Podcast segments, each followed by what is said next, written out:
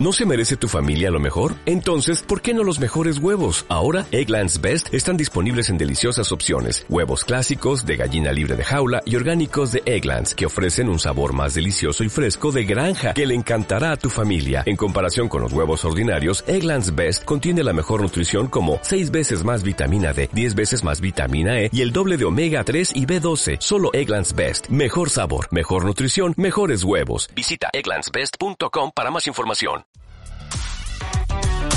Tiempos libres.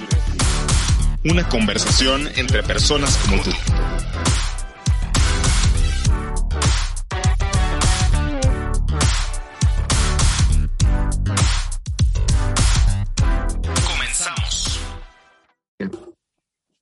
Arrancamos un capítulo más de su podcast de cabecera y de confianza Tiempos Libres. En este capítulo de la tercera temporada analizaremos de manera general lo que viene para 2022 en términos políticos, porque se pondrá bien candente la discusión, ya que nada más ni nada menos que se viene el ejercicio de la revocación de mandato y para ponerle más sabor al asunto, los enfrentamientos que ha tenido la mayoría gobernante encabezada por el presidente López Obrador y el INE. Asimismo, platicaremos cuáles serán las consecuencias de llevar a cabo este ejercicio político y las tensiones institucionales. Y bueno, para platicar de este tema, me gustaría presentar este, a, a la abogada y feminista Daniela Pineda. ¿Cómo estás, Dani? Bien, bien, muchas gracias. Aquí. También aquí en esta ocasión nos acompaña Majo Soberanis, quien es simpatizante de Morena. ¿Cómo estás, Majo? Bien, bien, gracias Iván por la invitación. Y asimismo nos este, acompaña el gran filósofo y consultor político Carlos Piedra. ¿Cómo estás, mano? Muy bien, amigo, muchas gracias. Y bueno, ya entrando en materia, pues hablando de la revocación de mandatos, se escucha mucho esta frase del presidente, el pueblo pone y el pueblo quita.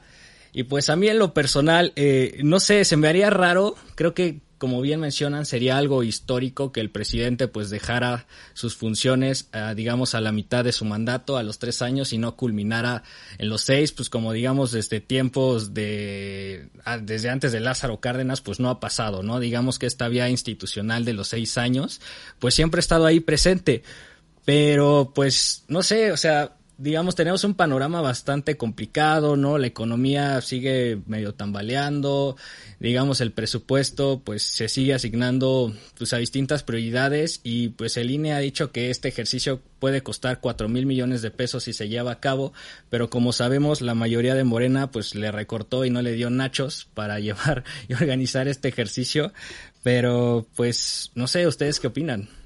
Pues mira, o sea, yo creo que hay varios problemas en torno a, esta, a este proceso de revocación de mandato que van desde el proceso de aprobación de la ley. Eh, hubo una reforma constitucional primero para introducir la figura. A partir de ahí, un transitorio da un plazo al Congreso para que legisle y emita ley secundaria. Como siempre, el Congreso haciendo lo que quiere. Este, y, y, se pasaron de tiempo y tuvimos una ley reglamentaria mucho tiempo después del que realmente tuvo que haber sido este, que lo mandataba la Constitución. Hay otro tema y es que eh, este tipo de figuras, la experiencia internacional nos dice que si bien no son necesariamente antidemocráticas, eh, sí, sí hay una experiencia internacional de que se pueden utilizar para legitimar eh, objetivos o fines que no son necesariamente democráticos y hay que poner ahí nosotros mucho ojo en cuanto a qué ha pasado en otros países, sobre todo en la región, cuando se han introducido figuras de esta naturaleza y, y a qué han llevado y evaluar si han llevado a, fortalecer o no sus democracias. Eh, después la pregunta no es clara, la pregunta es ambigua, es muy general.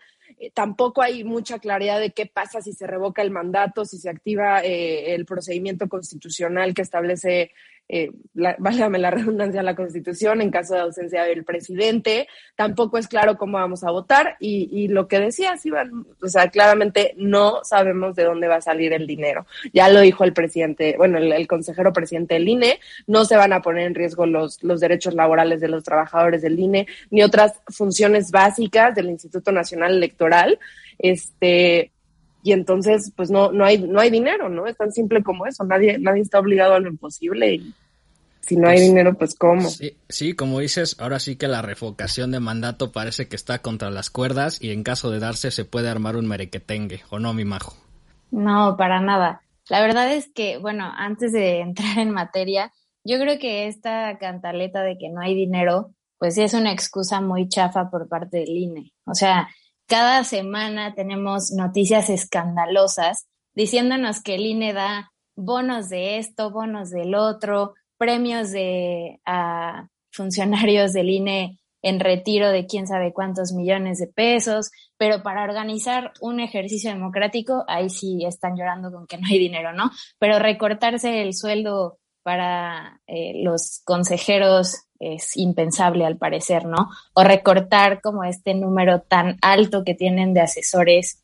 también es impensable para ellos porque simplemente no quieren perder sus privilegios. Está demostrado que el Instituto Nacional Electoral es uno de los más caros de todo el mundo. Entonces, pues esto de que no hay dinero, pues sí me parece una excusa pues ya bastante gastada por parte de el consejero presidente, ¿no?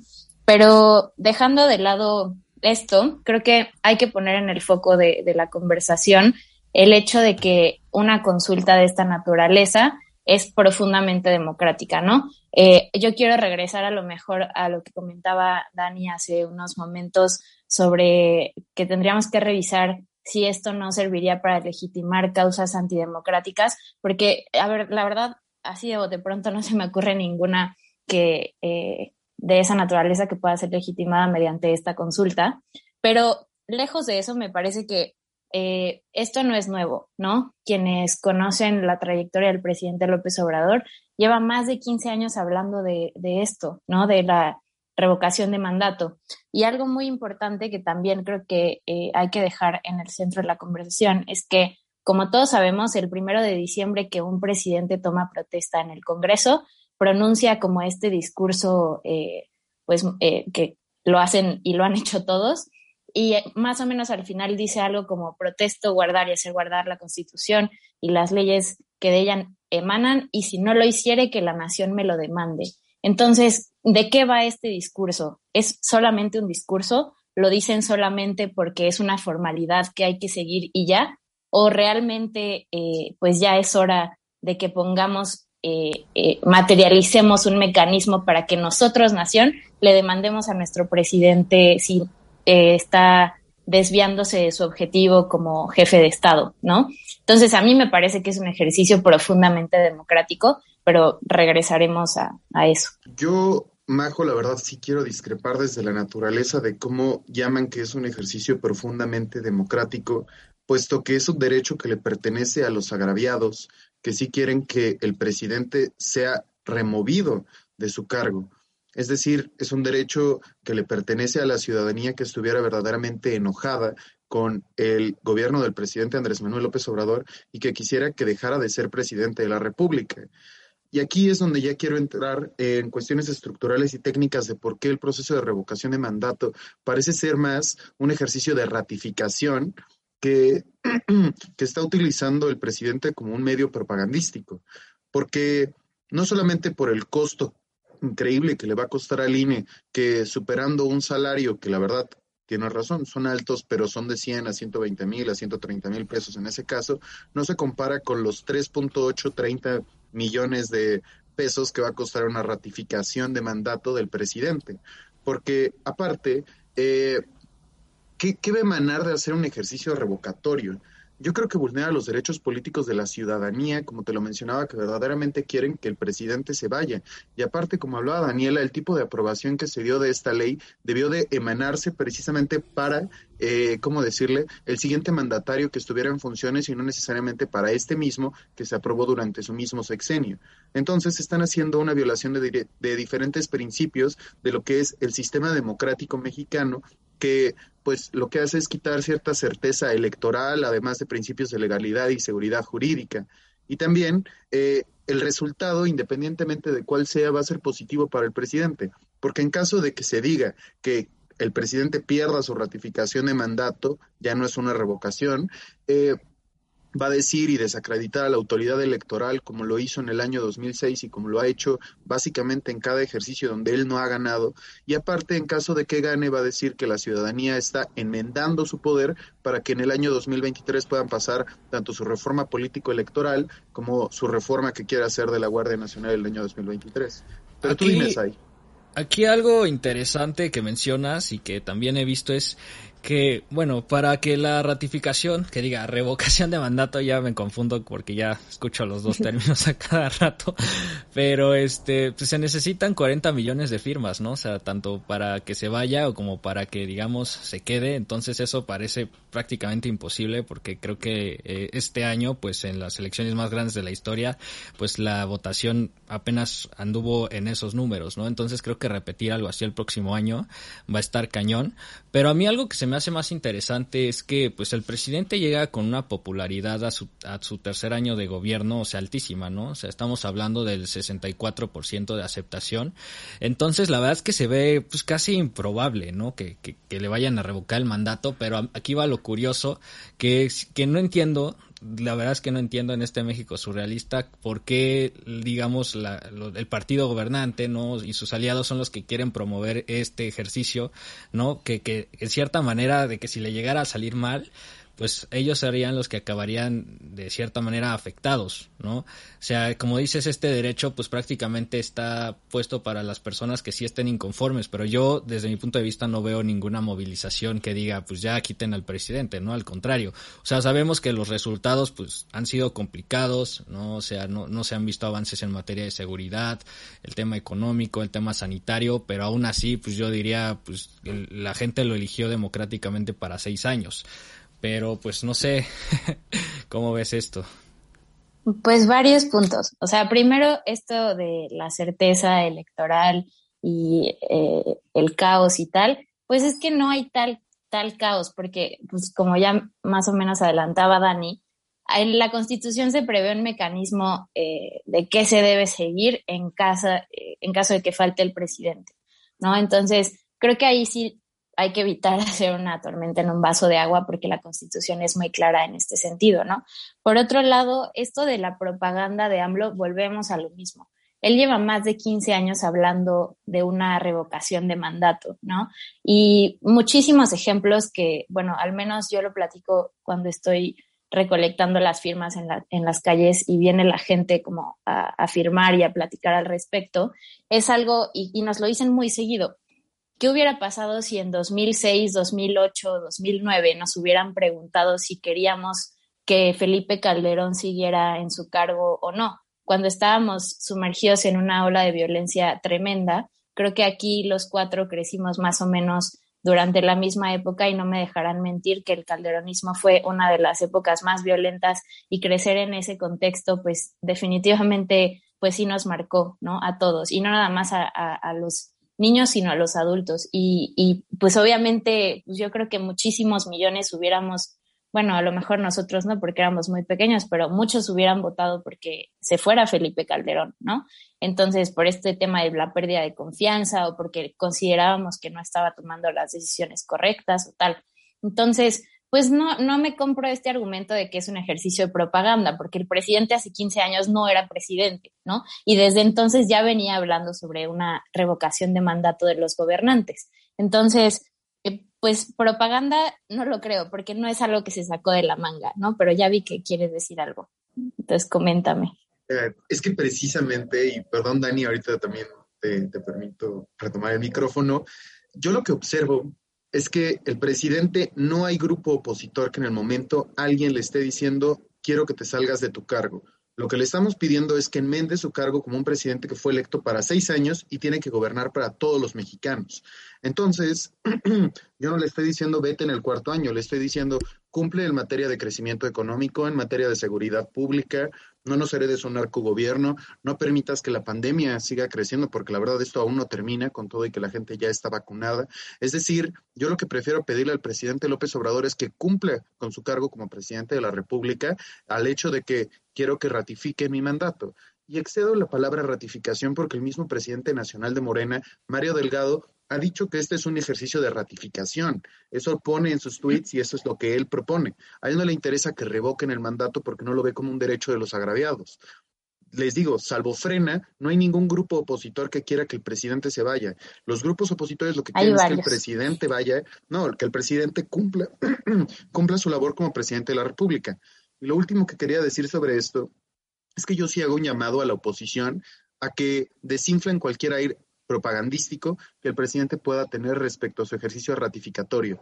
Es decir, que Marco Cortés, Alito Moreno y la presidencia del PRD decidan que no van a participar y seguirle su fiesta al presidente y que la oposición permita decirle, ¿sabes qué? Haz tu fiesta solo, nadie te va a apoyar, porque nadie quiere que se vaya. Queremos que cumpla con su obligación por la cual fue electo como presidente de la República. Sí, mejor que salgan a las calles, ¿no? A conseguir el voto, pero dale, Dani. pero sí hay muchos Sí, un poco lo que pasó lo que pasó con, con la consulta para enjuiciar expresidentes, ¿no? O sea, que, que al final quedó expuesto como, un, como que no había un clamor popular detrás de, de, un deseo de que esto sucediera eh, por medio de consulta popular, sino de que se activaran las instituciones diseñadas de justicia para lograr eso y, y tenemos una participación, pues la verdad es que pues sí, muy triste, ¿no? O sea, fue, creo que el 6% de la población votó cuando unas semanas antes tuvimos una votación histórica en las elecciones, porque eso es lo que la gente quiere, precisamente, o sea, salir a votar, elegir a sus representantes en los términos que lo hemos hecho siempre, como dice Iván, esto, este país funciona de forma seccional desde hace ya muchísimos años y no hay un, un llamado a que Andrés Manuel se vaya, no, no, no es algo que queremos desde la oposición y, y eso sí hay que ser bien claros. Este, eh, yo insisto, no creo que sea un ejercicio necesariamente no democrático o democrático. O sea, creo que puede ser un ejercicio que sí puede servir para fortalecer a la democracia, como también hay que decirlo, puede ser un, un ejercicio que pueda servir para legitimar fines que no son necesariamente democráticos y ahí es donde hay que cuidar bastante, ¿no? O sea, que, que no se vayan a, cuáles? a pues mira, o sea, yo creo que habemos muchos preocupados, muchos preocupados con un gobierno que de forma no justificada le está dando un poder eh, sin precedentes al ejército. Me encanta, Majo, que mencionabas la, la, crisis de inseguridad que vivimos con Calderón, porque ahorita estamos peor. Entonces, precisamente ustedes que saben la dimensión de lo que fue el calderonismo, de, de cómo llevó, eh, de convertir este país en una fosa de cuerpos, que por supuesto es algo que todos que todos rechazamos y que todos eh, nos duele profundamente recordar esta, esa, aquellas épocas de nuestro país, pues esta, este sexenio también va a ser un, un, un sexenio marcado por las violaciones a derechos humanos, por la gente muerta, porque eh, la verdad es que no hay discurso que alcance para pararte frente a una víctima de feminicidio o, o, sea, o a los familiares de una víctima de feminicidio y decirle cambiaron las cosas cuando este sexenio también están matando a diestra y siniestra a las personas y están violando derechos humanos a diestra y siniestra. Este, me preocupa, por ejemplo, también bastante, y hay que decirlo, escucharlos este, señalar, ¿no? Muy, muy preocupados, muy, este, alarmados sobre los, los privilegios del INE, pues yo no los, ¿sabes cuánto gano un alto mando del ejército? un alto mando de la Marina, porque el oficialismo no ha salido a, a, señalar estos altos este, privilegios que tiene el ejército. O sea, yo creo que eh, señalar al INE por supuestos privilegios es con toda, toda la intención de deslegitimar a una institución que, que funciona bastante bien, porque si lo que de verdad les molesta son los privilegios, pues yo no los veo señalando a, los altos mandos del ejército por esto mismo, que la verdad es que también tienen muchos lujos y que hoy se le está dando poder y juego en lugares donde nunca antes lo habían tenido y es algo que nos debería preocupar a todos. Y en ese marco hay que entender a la revocación de mandato, ¿no? Y, y ahí es donde me podría preocupar con qué fines lo están haciendo. También, Dani, una institución pues que ha legitimado fraudes electorales en el pasado, hay que decirlo, ¿no?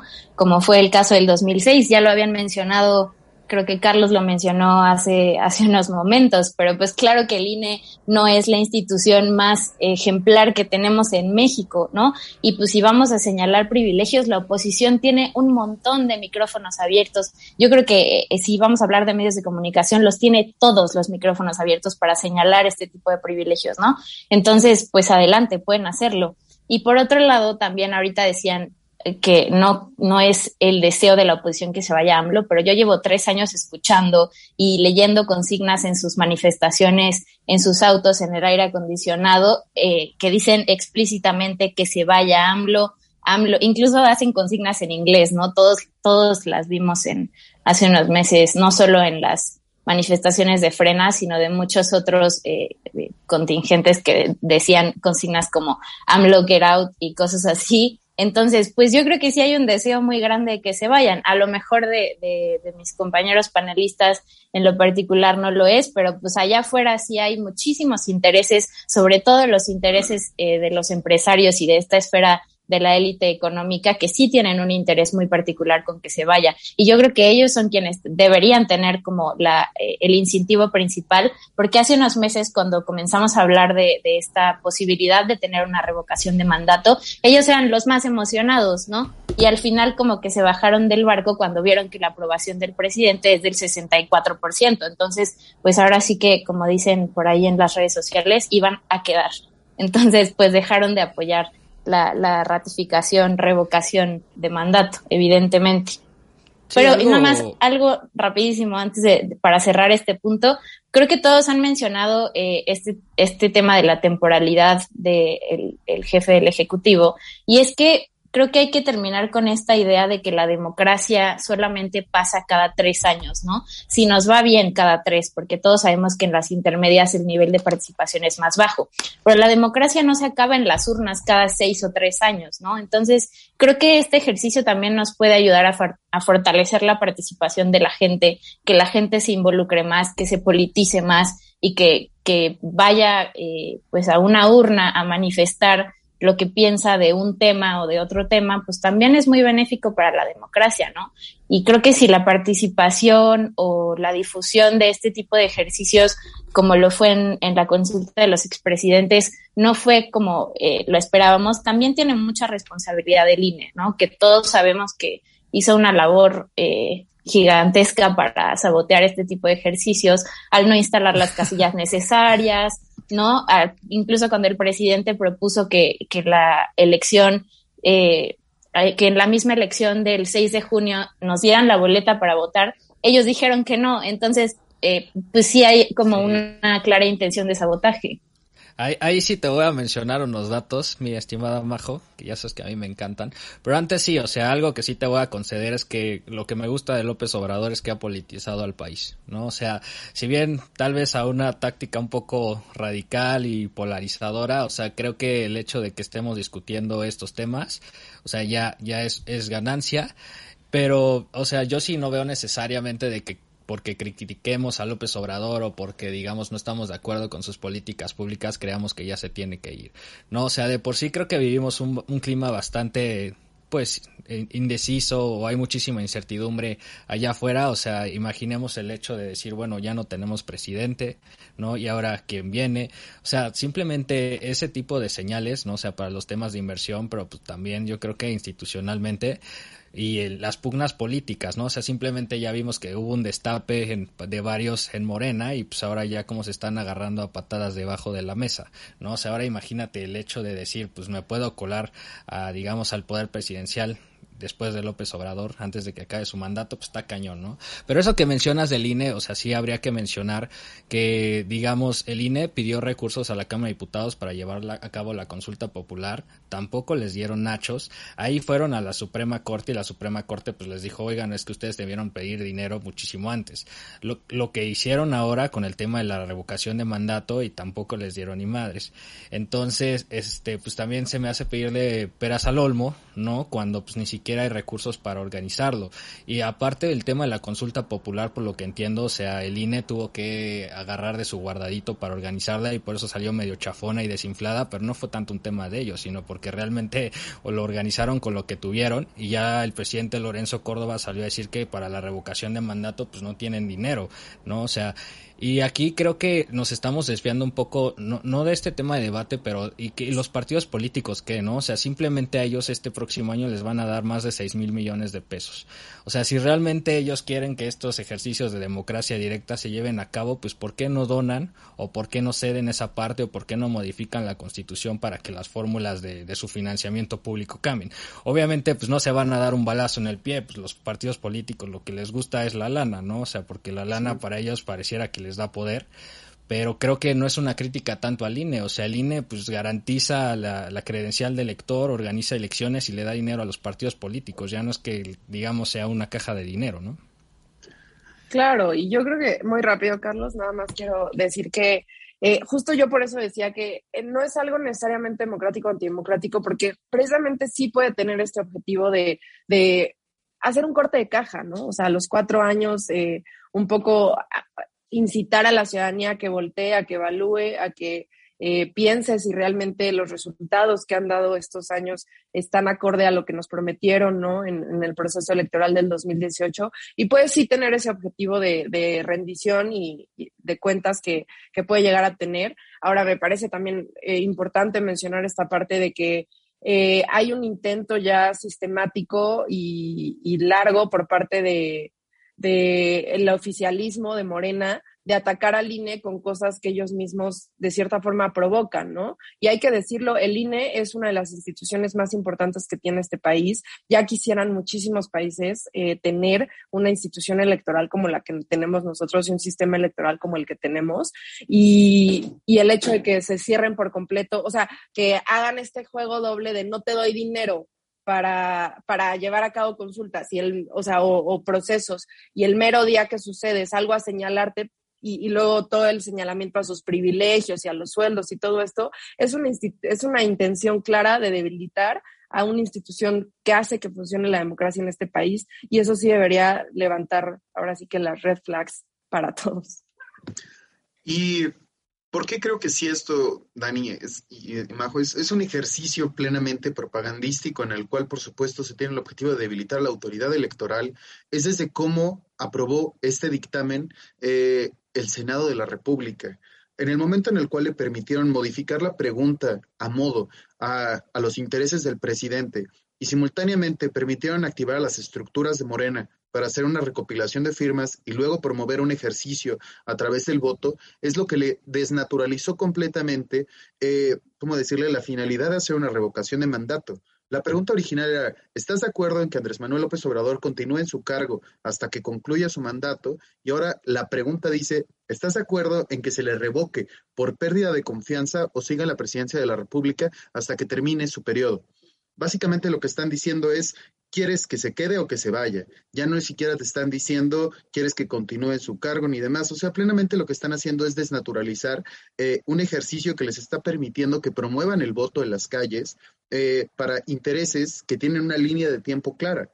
Lo que está haciendo es generar una campaña presidencial y una narrativa hacia 2024, porque saben que esto es constante y siempre tienen que estar alimentando a través de un ánimo polarizante. Eh, ¿cómo decirle? Pues una dicotomía entre el rico y el pobre, el fifí y el no fifí. O sea, el punto al que voy es, se genera una dicotomía que necesita alimentarse de una narrativa de polarización y eso es lo que están haciendo hasta 2024. Y de ahí van grandes temas que se van a debatir. El tema que sí le critico a Andrés Manuel López Obrador es que no se fijen indicadores claves que nos permitan evaluar su gobierno como uno bueno. Por ejemplo, uno clarísimo es el crecimiento económico, en el cual, por supuesto, podemos decir que la, pandemia ha generado decrecimiento económico en muchas naciones, pero México desde antes de que iniciara la pandemia había decrecimiento económico. Y volteen a ver la crisis de salud que se dio y el gran número de muertos que hay en México y de enfermos que se llegó por COVID, no es nada que aplaudirle. Y la crisis de inseguridad que hay en el país, pero yo en vez de que quiero que se vaya, no quiero que de la crisis económica y de la crisis sanitaria derive una crisis política por falta de gobernanza y que después de eso transitemos a una crisis social en el cual se va a dar el ánimo polarizante de o se va morena o se queda morena. ¿Por qué no mejor trabajamos en indicadores claros que nos permitan evaluar bien su desempeño en el gobierno de la República? ¿Tú qué dices ahí? O quien sea. Híjole, pues es que pintas un panorama bastante duro y complicado. Yo por mí ojalá que el López Obrador termine su sexenio, pero se nos está acabando el tiempo. Entonces, Majo, pues si nos puedes contar con qué te quedas de, este duro debate. Nada más antes de, dar mi conclusión y nada más para no, para no desinformar a la gente que nos escucha, la constitución es muy clara, hay mecanismos eh, eh, para que prevén qué pasaría en caso de la falta del presidente. Entonces, pues nada más que no les quieran vender esta idea de que la revocación o ratificación va a venir a desestabilizar al país cuando no lo es. Si vamos a hablar de polarización, Carlos, pues hablemos entonces de cómo nos dividió el prismo durante 30 años entre gente privilegiada y, que vivió y se, se, se vio beneficiada por todos los privilegios del régimen y todos los olvidados eh, del pueblo, ¿no? Entonces creo que quien polarizó realmente no fue López Obrador, lo único que él vino a hacer fue venir a politizar a una sociedad de gente olvidada por el viejo régimen. Y nada más por otra parte, eh, y ya para terminar, yo no creo que López Obrador tenga eh, pues estos poderes de, para predecir el futuro, porque pues tú pintas un escenario en el que él quiere eh, pues hacer propaganda y preparar el terreno para las elecciones, pero no olvidar que él lleva más de 15 años hablando de esto. Yo dudo mucho que en el 2000 él supiera que en el 2021 iba a ser presidente de la República. Entonces, eh, pues este, este, este argumento tampoco te lo compro, ¿no? Entonces, eh, yo creo que lejos de todo y ya para empezar a, a cerrar el punto es que eh, este ejercicio nos va a dejar un precedente para el futuro. Recordemos que la revocación, ratificación no va a terminar y no se va a hacer solamente en el 2021, sino que va, vamos a poder de aquí en, adelante eh, decidir si el, titular del Ejecutivo está haciendo un buen trabajo y es deseable que siga o, o, que no, ¿no? Y creo que esto hubiera sido muy valioso con presidentes que nos trajeron crisis de seguridad, crisis económicas y crisis sociales en el pasado. Entonces, me parece bastante valioso ese aspecto de, de, de la ratificación. Y pues nada, ojalá que los que nos están escuchando salgan a firmar porque creo que sean simpatizantes o opositores, tienen un incentivo muy grande para que se celebre esta consulta el próximo 11 de abril. Bueno, pues yo Quisiera nada más decir, este, lo primero es que hay que defender al INE, eh, ojalá este sea un proceso, si se va a llevar a cabo, que como ha sucedido en los últimos procesos electorales, el INE salga fortalecido.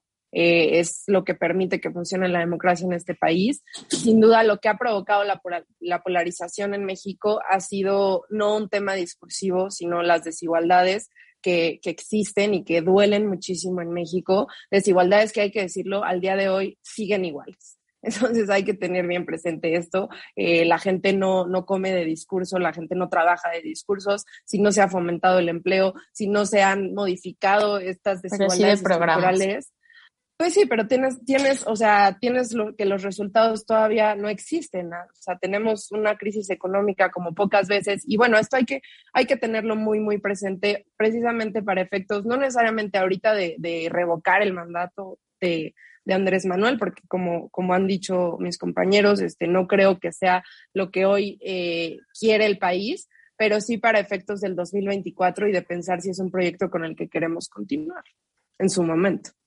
No, y yo quisiera terminar nada más diciendo que el antídoto para combatir toda esta cruzada propagandística de la cual hemos venido hablando y de la cual Majo no me compre el argumento, es que la oposición debe de anunciar que ya no va a participar en esto.